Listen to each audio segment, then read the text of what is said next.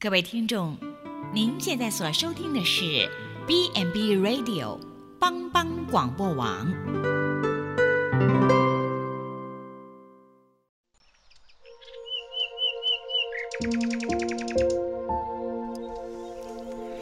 一日之计在于晨，一天的开始，愿你有好心情面对每一件事。今天的能量就在普基早安咖啡。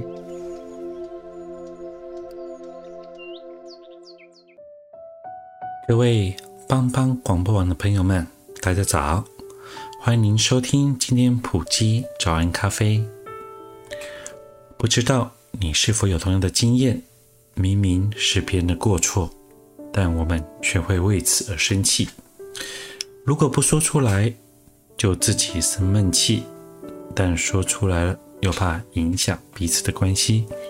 圣经箴言告诉我们：人有见识。就不轻易的发怒，宽恕人的过失，便是自己的荣耀。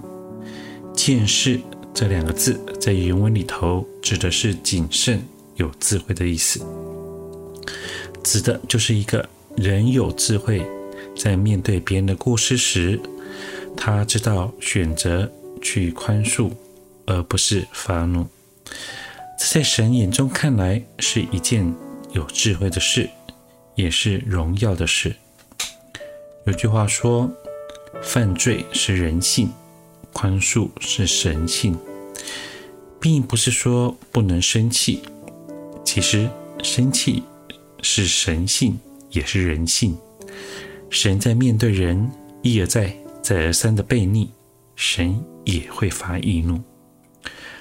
但圣经的教导是说，生气不要犯罪。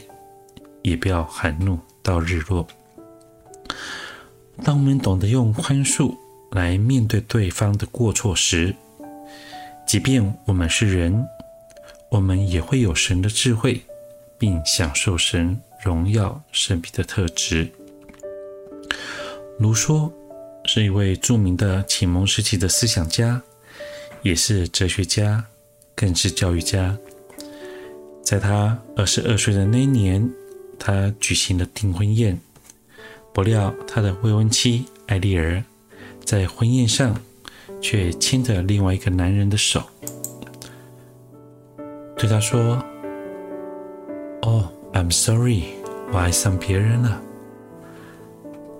此时的卢梭整个人呆若木鸡，他在亲朋好友的面前简直无地自容。这真的是莫大的羞辱啊！经过短暂的思索后，卢梭决定离开这个让他伤心的家乡，开始了流浪的生涯。他从瑞士到德国，再到法国，他发誓将来一定要风风光光的重返故地，找回自己丢失的颜面。三十年后，卢梭回来了。虽然他的鬓发斑白，但他已经是当时著名的文学家以及思想家。有位老朋友问他说：“你还记得爱丽儿吗？”卢梭一脸轻松地说：“当然记得。哦，她差一点就做了我的新娘了。”老朋友说：“这些年，他一直……”生活在贫困潦倒之中，靠着亲戚朋友的救济来度过那艰难的日子。你看，上帝惩罚了他对你的背叛。卢梭说：“我非常的难过，上帝不应该惩罚他的。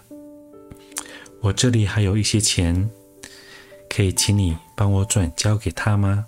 但是你不要告诉他是我给的，以免他认为我是在羞辱他而拒绝接受。老朋友说：“你真的对他没有丝毫的怨恨吗？当年他可是让你丢尽了脸啊。”卢梭回答说：“如果我提着一袋死老鼠去见你，这一路上。”闻着臭味的不会是你，而是我。怨恨是一袋死老鼠，最好把它丢得远远的。如果我怨恨他，那这些年我岂不是一直生活在怨恨之中？我得不到快乐的。于是卢梭就拿了一些钱递给朋友，希望这些钱可以帮助艾丽尔脱离他的困境，生活好一点。就忘掉那一袋死老鼠吧，别再用别人的过错来惩罚你自己。宽恕别人，宽恕人的过失。是智慧的人，也是自己的荣耀。祝你有美好的一天。